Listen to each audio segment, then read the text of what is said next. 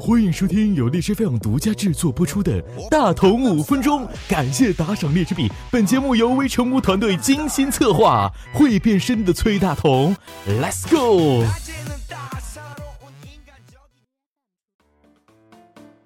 今天我们要说的是宝马事件，我们看什么？跟大家说个事儿，前两天呢，我到中南部某城市某王姓老板旗下的万叉广场里的一家甜品店里消费。要结账的时候呢，美丽的服务员小姐笑脸盈盈的对我说：“先生您好，一共二百五十元，给您打五折，请支付一百二十五元，谢谢。”当时我就惊讶了啊！难道哥遇到了传说当中的桃花运？桃花运？我定了定自己，清了清嗓子，这是什么优惠活动啊？然后送给他了一个媚眼。只见小姐恭敬地递给了我店内的彩页，上书说道：“因心疼王宝强，今天起来消费的顾客，只要你姓王或者名字带个宝带强的，持身份证一律九折，两个字相同享八折，重名呢七折，长得像王宝强的更可享五折，长得像宋哲的打骨折折折。打骨折，我的天，我就。”这是说我长得像王宝强，我给我打骨折？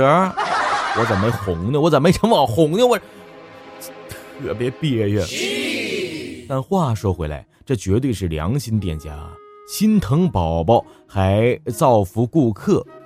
也正是这段时间里，在大家迷醉在里约奥运三大流之中，纷纷吐槽巴西那个碧池之时，宝马事件真真是以迅雷不及掩耳之势攻占了各大媒体的头条啊！那是一个月黑风高的晚上，王宝强的一条离婚声明炸醒了这无边的寂静。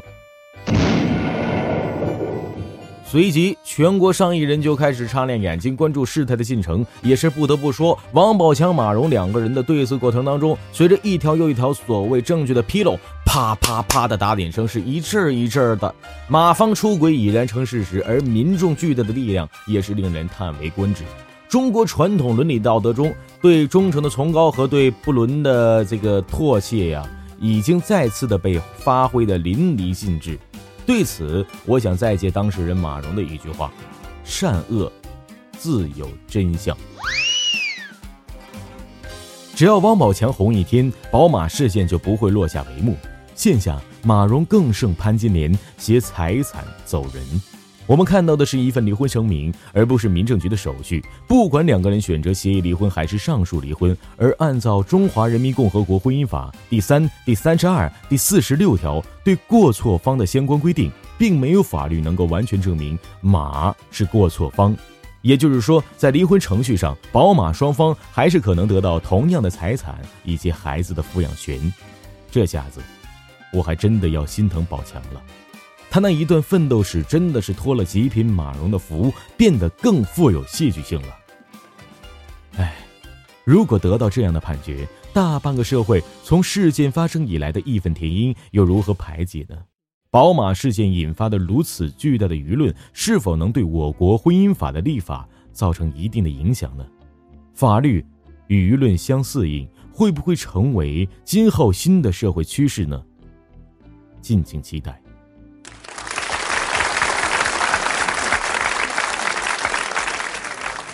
不管是从前朴实的傻根儿，还是近年来活跃在我们视线中的宝强，这世界上可以有千千万万的拜金女，但只有宝强让我们喜爱。